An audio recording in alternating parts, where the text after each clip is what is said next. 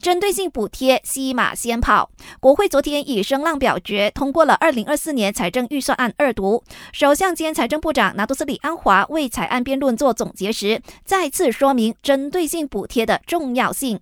他说，针对性补贴并非是仇视富豪，而是这个群体原本就不应该享有津贴。况且现有的机制甚至让外国人都受益，所以必须改革。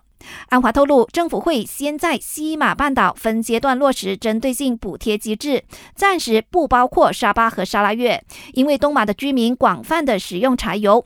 如果要在这两周实施针对性柴油补贴的话，政府还必须深入的研究。至于渔民和公共交通工具，例如货车和学校巴士，也不受影响，政府还是会继续提供柴油补贴。另外，政府计划建设我国第一座太空发射站。昨天，科技部就公布了太空发射站建设可行指南，让有意参与的申请者自行评估。但是，整份指南并没有明确的列出申请条件，例如申请者需要多少资本、建设规模等等。部长郑立康强调，这是因为一切都还没有定案。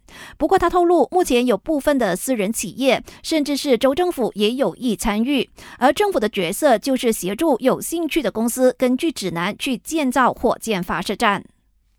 最后，本台正在招募新闻主播，欢迎符合资格者将履历表和一分钟的新闻录音发送到 newsroom at astro dot com 的 ny。